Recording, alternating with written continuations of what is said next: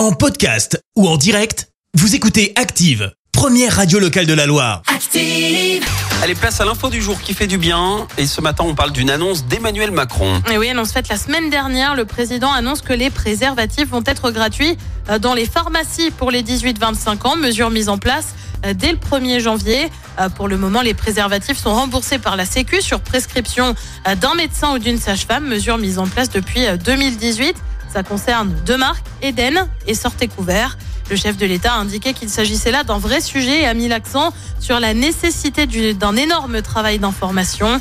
Il a d'ailleurs annoncé dans la foulée que la mesure serait également étendue aux mineurs.